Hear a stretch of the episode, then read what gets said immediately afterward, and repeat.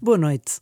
Os riscos de infecção do novo coronavírus e a falta de responsabilidade de muitos portugueses preocupam a convidada desta noite. Com grande experiência ao lado dos que sofrem, já passou pela política, mas o seu coração bate ainda mais forte pela medicina, sobretudo junto daqueles que chegam ao fim da vida. Olá, boa noite. Eu sou a Isabel Garrissa Neto, tenho 58 anos e sou médica há 35 Dedico-me aos cuidados paliativos há 25. Sou casada, tenho três filhos homens, já grandes. Nenhum deles trabalha nesta área da saúde e eu sinto-me privilegiada por poder trabalhar, servir, acompanhar pessoas que, estando com doenças graves e no final da sua vida, posso ter o privilégio de as ajudar a viver o melhor possível até ao final da sua vida é medicina no seu melhor, hum. é medicina da forma mais rigorosa, lamentavelmente ainda muito desconhecida, mas considero de facto um privilégio poder trabalhar nesta área. Sim, é uma área de especialidade que agora tem sido muito falada por uhum. causa da questão da eutanásia, mas, mas já lá vamos. Quando é que começou a perceber que tinha vocação para médica? É muito engraçada essa história, porque uh, foi na adolescência, mas eu não tenho um percurso na história de médicos na minha família, portanto, uh, não foi nem por observação de outros, pelo menos mais próximos. Claro que havia pessoas amigas e pessoas conhecidas que eram médicas, e portanto, foi talvez primeiro com alguma surpresa porque Mas não era, algo que me fosse. Sim. E, e, portanto foi, foi primeiro com surpresa. Mas brincava aos médicos quando era miúda? Tenho pouca noção de o fazer, não era propriamente. Uh, tinha um grupo de amigas, muita questão de, daquilo que na altura estamos a falar de, dos anos 60, 70, a questão de, de, brincar às casinhas e depois o ter um clube de amigas e de fazermos uh, determinado tipo de atividades, não era propriamente uma pessoa que brincasse muito aos não médicos. Não brincavas aos hospitais nem aos médicos? Não, não, não, não. não. E depois, foi, portanto, entrou na adolescência, era boa aluna de certeza, porque para ir para a medicina não Sim, é assim eu, qualquer eu, um. eu pertenço ao grupo de pessoas que se sujeitou pela primeira vez aos números clausos. Para alguns dos mais novos isto pode ser desconhecido, mas de facto de limitar o acesso às faculdades no tempo em que a doutora Leonor Beleza era Ministra da Saúde e, portanto, tínhamos que ter já nessa altura, eh, não tanto como posteriormente, mas tínhamos que ter boas médias e só um X número de alunos é que entrava em medicina. Eu tive a possibilidade e o privilégio de entrar na Faculdade de Medicina de Lisboa. A Isabel é de Lisboa? Sou, sou, sou, sou. Tenho família, o meu pai uh, era ribatejano, já morreu há alguns anos com uma demência bastante novo, com 67 anos. A minha mãe é de Lisboa e está viva, e portanto a família do meu marido é que vem da zona de Tomar e do Algarve, mas eu sou nascida e criada em Lisboa. E os seus estudos foram em que faculdade? Porque havia duas, não era? De Sim, medicina. faculdade, é nessa altura a criação da Faculdade de Ciências Médicas. Eu sou da Faculdade de Medicina de Lisboa, com muito orgulho, é a minha casa, aquela que está assediada no Hospital de Santa Maria. Então correu bem. Quando entrou para a faculdade, correu tudo bem. Quer dizer, correu. começou logo aí a, fazer um discernimento do que é que gostava mais dentro não, da a, medicina. A questão, mais uma vez, a questão da, da escolha, ou, ou, não sei o que é que se fui eu que escolhi ou se foram eles que me escolheram a mim, mas é uma pergunta ainda em aberto. A escolha do caminho para os paliativos também foi uma surpresa. Portanto, eu fiz uma especialidade, que é uma especialidade da medicina geral e familiar, por achar que era uma especialidade muito completa, muito exigente, ao contrário do que as pessoas pensam. Sim, mas é, isso é o quê? Mas é, é o antigo clínica geral. Exatamente, sim. e portanto, o médico é especialista na pessoa, nas famílias e que está mais próximo, e isso para mim era uh, bastante sedutor. É uma especialidade muito exigente, muito completa. Tem que saber tudo, muito é? completa. Olhar para a pessoa toda. Sim, e, e sobretudo o desafio que talvez seja transversal aos cuidados paliativos da questão de olhar para a pessoa e, portanto, para as raízes do humanismo da medicina. A medicina avança, e bem, ainda bem que temos todos estes progressos, mas nós não nos podemos esquecer que é para tratar as pessoas. E, portanto, se ela se afasta das pessoas e se desumaniza, uh, perde muito do valor intrínseco da própria medicina, da relação de ajuda que está na base da medicina. Portanto, a ida para a medicina geral teve um bocadinho a ver com isso, e é quando eu estou já com a especialidade feita que vou à Inglaterra e abriu-se-me assim um mundo novo em 93. Explique lá melhor, porque no fundo isso já era o germen daquilo que faz agora, não é? Sim, já... sim, porque foi nessa altura, precisamente num âmbito de uma visita de permuta à Inglaterra, conhecendo a realidade do NHS, do Serviço Nacional de Saúde inglês e no âmbito da medicina geral, leva-me a visitar uma unidade de cuidados paliativos que uh, se chama hospice em inglês e um, a sua vida mudou quando entrou completamente. Nesse... Completamente. St. Oswald Hospice, 25 anos depois, sabe que muitas vezes nós não temos esta noção de que é fazermos o exercício de olhar para a vida do fim para o princípio e olhando agora para trás, eu vejo como esse momento foi transformador. Porquê? E porque foi olhar para as pessoas que estavam no fim de vida, não como coitadinhos, não como pessoas que valem menos, para quem eu não tenho nada a fazer, e mostrarem-me, não, temos muita coisa a fazer, no sentido de que me estavam a falar da mesma medicina que eu fazia, ou seja, não são, eh, como dizem os ingleses, tender loving care, traduzindo para português muito esta ideia de amor e carinho. Estas pessoas precisam de amor e carinho. Eu costumo me indignar porque digo todos nós precisamos de amor e carinho. E isto é uma ratoeira, esta ideia de que para estas pessoas nós só lhes devemos dar amor e carinho. Sim, Portanto, sentimental isso basta, não, não isso chega. basta, não basta. Existe ciência e rigor. Mas a Isabel, eh, quando lá chegou, era novinha, não é? Ainda estava. Mais dizer, novinha do que agora. Que agora não Isso é. Foi, em 93 foi há 27 anos atrás, não é? Não, era no sentido novinha, fresca, de. Quer dizer, ainda era, estava a dar os primeiros passos como médica sim, e a sensibilizar-se para sim, estas sim. coisas. O que é que verdadeiramente fez com que dissesse que a sua vida mudou quando lá entrou? Já lá foi de propósito para ver ou coincidiu Não, foi uma proposta visita? que me fizeram, portanto eu não ia. Foi por eu não ia, foi um imprevisto. Exatamente, eu não ia especificamente à procura. Depois dá-se outra circunstância, que é o facto do meu avô materno adoecer com um cancro e, portanto, eh, isso pôs à prova, de alguma forma, bagagem que eu tinha consigo. trazido. Passou a ter a ver consigo Sim, diretamente. e, portanto, e, e mais, e perceber que havia outras respostas para dar e que são infelizmente, 27 anos depois, respostas que muitas pessoas continuam a não conhecer. Portanto, nessa altura, e volto a dizer, olhando para trás, foi todo um mundo novo e depois comecei à procura. Portanto, encontrou uh, fui fazer formação, fui viu? fazer formação. Ficou lá? Fui, não, voltei. E depois fui foi a Oxford e conheci pessoas extraordinárias, um deles um homem que foi transformador na minha vida, Robert Twycross, tinha trabalhado diretamente com Cicely Saunders, que é uma grande mulher, uma mulher visionária, muito corajosa. Para quem não sabe, quer explicar?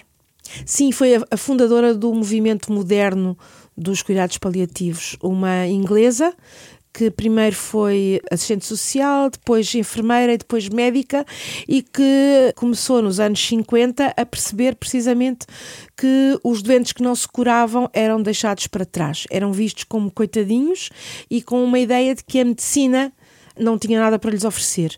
E ela começou a pensar que era preciso tratar essas pessoas de outra forma. Aliás, tivemos ainda recentemente e temos uma exposição sobre Cicely Saunders sim, em, em Portugal. pelos farmacêuticos é, é bom. católicos Exatamente, exatamente. Lisboa, sim. E portanto, para todos os efeitos, a Cicely Saunders vai como é que eu ia dizer, encher, vai densificar, vai dignificar a medicina que tem que ser oferecida a essas pessoas, fazendo investigação, portanto, usando as mesmas ferramentas. Nós não estamos à margem, nós não somos um movimento alternativo, não somos uma, uma terapia complementar. É um, a Inglaterra, aliás, a Inglaterra, aliás, é uma especialidade médica, como é a dermatologia, como é a psiquiatria, como é a medicina interna. E, portanto, o que estamos e o que ela fez foi precisamente querer dar bases sólidas a uma área que é de ciência, de rigor e já agora do humanismo, nunca perdendo essa visão de que estamos a tratar de pessoas. Portanto, eu há pouco comecei na medicina geral e fecho o círculo dizendo são de alguma forma especialidades generalistas que se preocupam com as pessoas. Neste caso concreto, numa fase especial da medicina paliativa, dos cuidados paliativos, das pessoas que estão em sofrimento e que de forma alguma, e tenho que o vincar, de forma alguma querem e têm como missão intervir ativamente no sofrimento das pessoas que estão com doenças graves para que ele não se torne disruptivo nem intolerável. Portanto, com essa riqueza toda, vamos chamar assim, quer do ponto de vista científico, quer humano, não é? Porque uhum, se cruzou uhum. com uma realidade muito mais atrativa do que aquela que experimentava cá como estudante e que já como médica, o que é que aconteceu a seguir?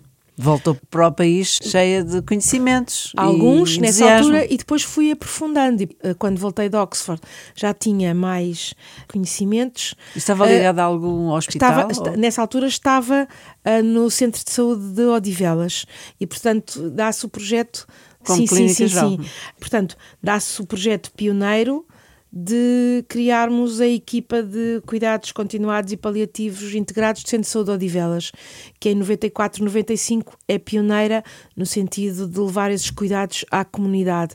E, portanto, é a partir daí que eu começo a dedicar-me mais especificamente, porque era, quer dizer, a exigência e o volume de trabalho era incompatível Já há com 20 anos. a com continuar a ser médica de família e, portanto, basicamente tem 25 anos que eu me Ah, dedico a, a esta área e, portanto, estive no Centro de Saúde de Odivelas, agora estou desde há 13, a minha equipa cumpriu há dias 13 anos, é um privilégio poder trabalhar com tantas pessoas, ninguém faz nada Está a sozinho. falar do Hospital da Ninguém Luz. faz nada sozinho, quero-me lembrar disso, porque é muito importante, primeiro, passar esta mensagem: ninguém faz nada sem trabalho e sem esforço.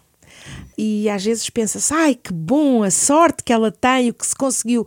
É preciso dizer às pessoas que nada se faz Sim, é sem equipa. trabalho e, Hum. e sem esforço. E nada se faz sozinho.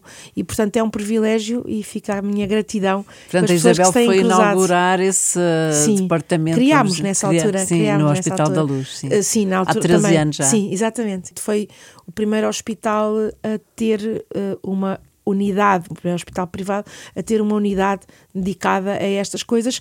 E é muito interessante, é porque é, é a tal história de uma cultura, e já falaremos seguramente, mas é ter a noção que um hospital moderno tem que ter estas unidades. Não é só dizer que é moderno, tem uma unidade de cuidados intensivos. É moderno porque olha a doença crónica e o fim de vida. E olha para a como- pessoa toda. é? Exatamente, no Desde seu ciclo, no seu ciclo vital. Ao ouvi-la, parece que é tudo óbvio.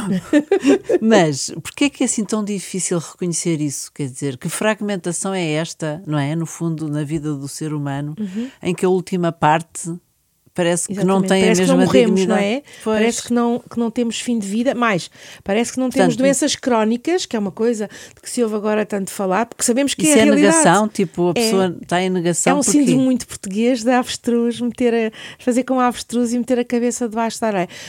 Porque nos dá um certo conforto esta ideia de que não temos limites. E, portanto, e dá uma forma, isto já tem alguns milhares de anos, esta ideia de que somos como deuses, não é? E, portanto, que não temos limites. Pois E é, grande assim- ilusão, veja-se agora com o Exatamente, coronavírus, mas já lá vamos. Ah, mas esta ideia de que, de que somos imortais. Mas isto para dizer o quê?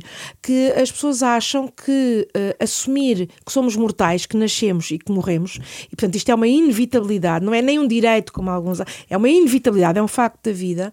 Portanto, fazer de conta de que nós um dia não vamos morrer nos faz mais felizes. Bom, a conclusão, se ainda não chegaram a ela, é que é mentira. Ou seja, fazer de conta que não morremos não fez com que deixássemos de morrer, nem nos tornou mais felizes. E, portanto, perante este furacão, que é a nossa terminalidade, e que nós sabemos que sim, que é a nossa terminalidade, perante este furacão. É eh, preciso ser realista, portanto. Exatamente, que é o que fazem, por exemplo, olha, os americanos que vivem na América Central para se preparar contra um furacão. É encará-lo de frente, com serenidade e com as devidas medidas.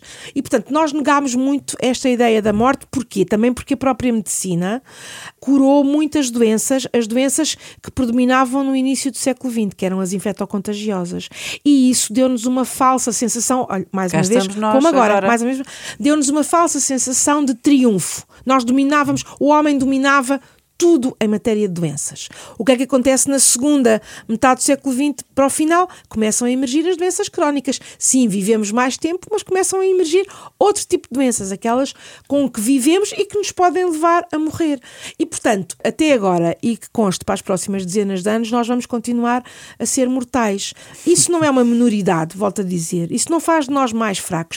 A forma como nós vivemos é que faz de nós maiores ou menores. Não é o facto de morrermos que nos torna coisa pouca. E, portanto, a sociedade tem tendência a fazer de conta.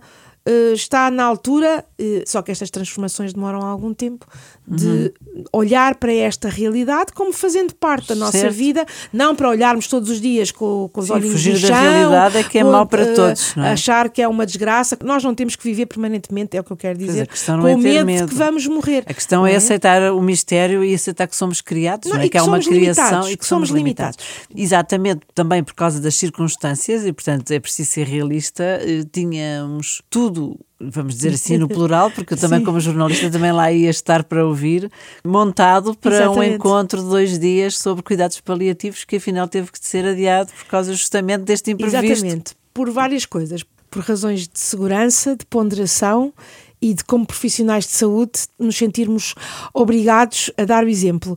E veja-se que os nossos colegas que vinham da Academia Pontifícia iam estar impedidos de viajar. Blindado, iam estar impedidos de viajar. O Sr. Presidente da República, que nos apoiou desde o princípio e iria estar presente, está de quarentena. Alguns dos outros colegas e algumas pessoas não iriam estar. E, portanto, se calhar é um bocadinho o homem põe e Deus dispõe, que é, é muito importante. E para aqueles de nós que temos fé, esta questão de faça-se uh, não a nossa vontade, mas outra, e de Sim, o Jó, aqui... o Jó também dizia Deus dá, Deus tira, louvado seja Deus, no fundo é a mesma mas coisa. Mas é um bocadinho esta questão de perante as circunstâncias, e, e, não precisamos de ser crentes, mas uh, repara, o paralelismo que existe até com a questão dos doentes que nós acompanhamos. Havia um grande médico judeu, Viktor Frankl, que esteve nos campos de concentração e que é o fundador da logoterapia, da terapia pelo sentido. E ele dizia uma coisa muito interessante a propósito da experiência dos campos de concentração que nós levamos para esta área. O que ele diz é o homem, perante situações limite, e este congresso, o adiamento, que é só um adiamento deste congresso, não é uma, é uma situação aborrecida, Sim, mas não é uma data não pensada, é uma, ainda não. Não, ainda não vai depender também da evolução. Sim. Mas ele dizia, quer concluir, ele dizia que perante situações limite, o homem não escolhe essas circunstâncias, mas escolhe a forma como lida com as circunstâncias. Esta é a nossa liberdade. Deus não nos deixou sem liberdade.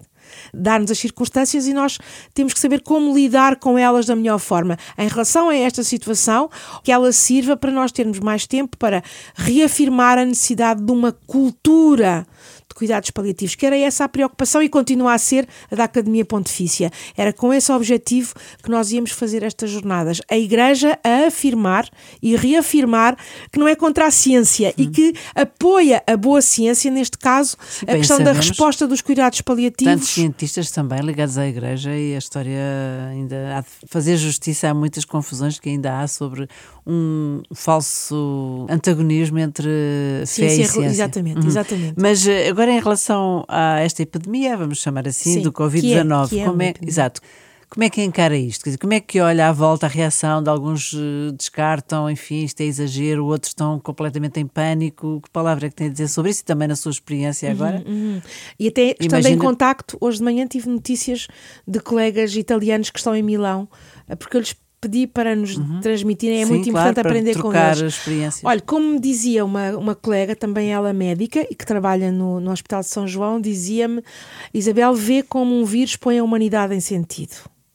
E eu acho que é com a devida ponderação, a devida serenidade, mas não deixarmos de ter muito respeitinho, que é uma expressão muito portuguesa, porque de facto há aqui quer dizer, eu não sou virologista, mas os virologistas conhecem os coronavírus, que é a família uhum. de que este vírus, a que este vírus pertence, já tivemos outros, eh, não vou amassar com pormenores técnicos. Agora, há aqui uma margem de desconhecido e há aqui uma necessidade de o homem responder com rigor, com ciência, lá está, mas não achando que, cheio de si próprio, eh, consegue tudo. E, e sim, temos que procurar, eh, com a nossa inteligência, que é um dom de Deus, com a nossa inteligência, procurar as melhores respostas, ter ponderação, ter serenidade, mas ter juizinho e respeitinho. O que eu quero dizer de é. uma certa humildade que falta muitas certo, vezes. E, e seguir bem as orientações que estão a ser dadas, às vezes, infelizmente, do meu ponto de vista, não na, com a celeridade que deveriam ser, ter sido dadas, mas de alguma forma isto é um toque-rebate. É um toque-rebate para a humanidade no sentido de humildade. Olhando para a Itália também percebemos como que, que, houve, é? que, que houve, erros, descuido. que houve erros, que houve descuido e, portanto, não há aqui nenhuma histeria nem nenhum obscurantismo, por amor hum. de Deus, mas há, há uma certa humildade perante determinados. E isto é cíclico na humanidade, que são novas doenças que vêm desafiar muito esta ideia de que o homem se basta a si próprio uh, e que nós somos o limite de todas as coisas. Portanto, acho que tem que haver ponderação, rigor, rigor, uh, juízo para não se fazerem as neiras, nada daquela, também ao, ao, contrário, também, como é que eu ia dizer, uma fé irresponsável. Ah, não nos há de acontecer nada. Sim. Sim. Não nos há de acontecer Pode nada. Acontecer. Deus Nosso Senhor não nos dispensou de usar a inteligência. Não é? E portanto, um, quando nos deu, disse que era para utilizarmos bem. E a inteligência deve-nos fazer conhecer a realidade. É? Isabel, o nosso tempo está a correr e, e, eu tenho pelo menos duas perguntas para lhe fazer. A primeira é já esta, que é uma pergunta de fundo, e portanto é um bocadinho injusto que o tempo já é quase no fim fazer uma pergunta destas agora. Mas a sua missão como médica deve ser muito dura, não é? Pergunto-lhe eu, porque está rodeada, ainda tinha todo outro filão da política, isso, pronto, uhum. entre, imagino são dois, dois amores que tem no seu fica coração. A fica a constatação de que tenho saudades. De que pois é, saudades, isso, é isso, entre a política saudades. e a medicina, prevalece a medicina, imagino. Sim, sim, eu sempre, aliás, estando no Parlamento, eu sempre estive a fazer medicina, Nunca porque deixou essa de é a fazer. minha missão. Mas o seu estilo de especialidade, a sua uhum. especialidade... Uhum é exigente. E Vista dura. de fora é isso, sim, é sim. duríssima, porque no fundo é acompanhar pessoas na fase final e muitas vezes também. Pessoas que vão morrer e que morrem. É triste sim. também, ou, ou não? Ou Como não, é? Como é não. que lida Sabe com que isso? É, é, é, é muito uh, a preparação para qual é a nossa finalidade, a nossa missão e que o fim também pode dar sentido ao caminho o fim também pode dar sentido ao Portanto, caminho. mesmo que a pessoa ande distraída, chega àquele momento Exatamente. e confrontada com o Portanto, sofrimento, tem que a parar. A questão aqui é, é, esta: os médicos têm como missão acompanhar, quer as pessoas se curem, quer as pessoas não se curem. E é esta parte que tem que ficar lembrada. Portanto, eu não me considero mal sucedida nem fazendo parte dos mal sucedidos da medicina. Porquê? Porque eu tenho o privilégio de acompanhar pessoas que não se curando, não deixam de ser pessoas e que precisam do nosso apoio, da nossa intervenção, da nossa ciência, do nosso humanismo. É uma área muito exigente, mas eu tenho presente isto mesmo. As pessoas vão morrer um dia, portanto, não é por minha negligência, não é por minha responsabilidade. E, portanto, acompanhar as pessoas numa fase vulnerável em que posso ajudar, porque são elas que fazem esse caminho, a que esse percurso seja transformador e que eu possa ajudar a, a transformar, a é transformar, portanto, põe-me em perspectiva o contributo que posso dar. Para as pessoas que têm fé, eu gosto de lembrar que alguém me dizia que eu trabalho na antecâmara do céu, próximo hum. do céu, e portanto que a próxima paragem para muitos, e esse é também um privilégio, no meu caso ajuda a dar sentido sim, ao caminho. Sim, é isso que eu ia perguntar, Isabel é, é uma pessoa de fé. Sim, sim, graças a Deus. E o que é que aprende aos olhos da fé com esta experiência? Deve haver histórias maravilhosas, não? Há, há muitas histórias. É, um, é também isso um privilégio. E gostava de lembrar que nem todas as pessoas têm fé, mas todas as pessoas têm uma dimensão espiritual e não confundir o espiritual com o religioso. E, portanto, há pessoas sem fé que têm uma profunda dimensão espiritual e que nós respeitamos, obviamente, todos.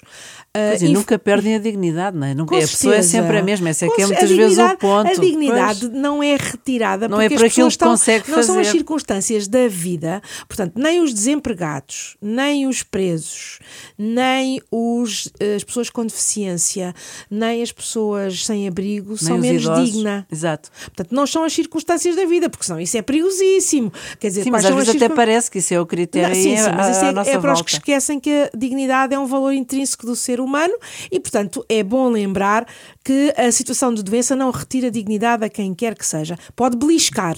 E, portanto, nós, inclusivamente na nossa área, temos intervenções que promovem a dignidade.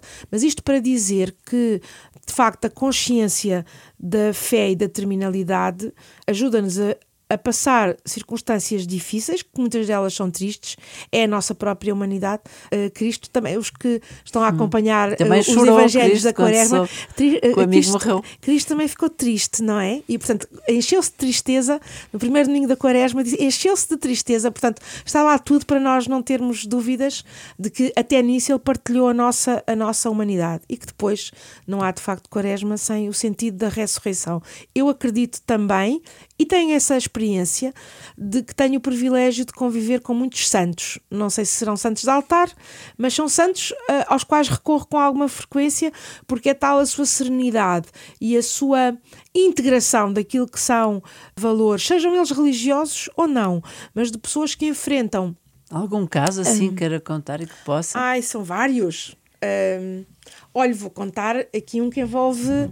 muitas uh, pessoas envolve até o Sr. Dom Manuel Clemente. Portanto, nós tivemos o ano passado, por esta altura, uma jovem de 30 e poucos anos, eu não vou dizer os nomes, que depois de um percurso de esterilidade eh, tinha sido mãe há pouco tempo. Um percurso difícil. A primeira filha, que tinha um mês e picos, e num contexto de cansaço, é-lhe diagnosticado um cancro em fase muito, muito avançada.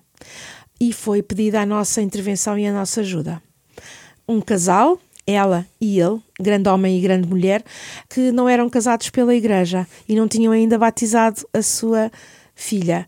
E tendo nós controlado os sintomas, porque isso era muito, muito importante, e perguntamos sempre o que é que podemos fazer mais, o que é que faz sentido para vós. E ela disse: Nós queremos nos casar pela igreja e queremos batizar a nossa filha, mas não é possível sairmos daqui. E com a ajuda do nosso assistente religioso, um grande homem também, e de toda uma equipa muito empenhada. Em três dias nós tratámos do casamento que aconteceu, vai fazer em abril um ano, na capela do nosso hospital, com o Sr. Dom Manuel a concelebrar com o nosso assistente religioso. Uma cerimónia muito, muito bonita e ela faleceu 15 dias depois. Isto é celebrar a vida. Isto é celebrar a vida. As pessoas que estão a morrer estão vivas. Imagino que também se recordará do rosto da noiva. Sim, sim. Que tivemos Devia depois, o nosso hospital ofereceu-lhe ofereceu ofereceu um copo d'água hum. uh, com ela na cama, na sala, e portanto é preciso ter a noção de que, apesar da nossa terminalidade, nós estamos vivos. Essa é que é a diferença. Nós não, não eh, ajudamos as pessoas a não viver, lá está, com a morte todos os dias em cima da cabeça à vida até morrer. E esta questão de explorar a esperança, as várias esperanças e de ajudar a viver adaptando, e portanto nós temos muitas, muitas destas histórias, como temos outras de intensa perda e tristeza. Eu queria aqui deixar bem claro que as pessoas morrem em todas as idades tínhamos que falar, por exemplo, Sim. da experiência pediátrica. Sim, e, portanto, estas duro. perdas têm que ser reorientadas. Ninguém disse que é fácil. Reorientadas? Significa... Reorientadas no sentido de, olha, de qual é o património que fica, qual é o legado que se deixa, o que é que se conseguiu viver e construir. Isto é muito, muito importante.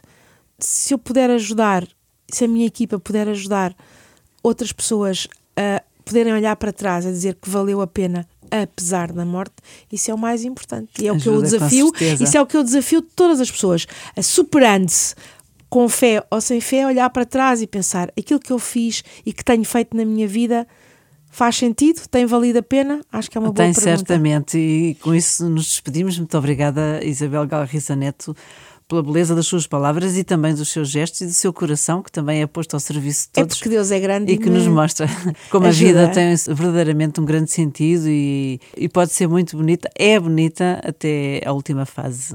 Desde muito obrigada, o início muito obrigada eu pelo privilégio de estar aqui consigo. Obrigada, boa noite. Obrigada.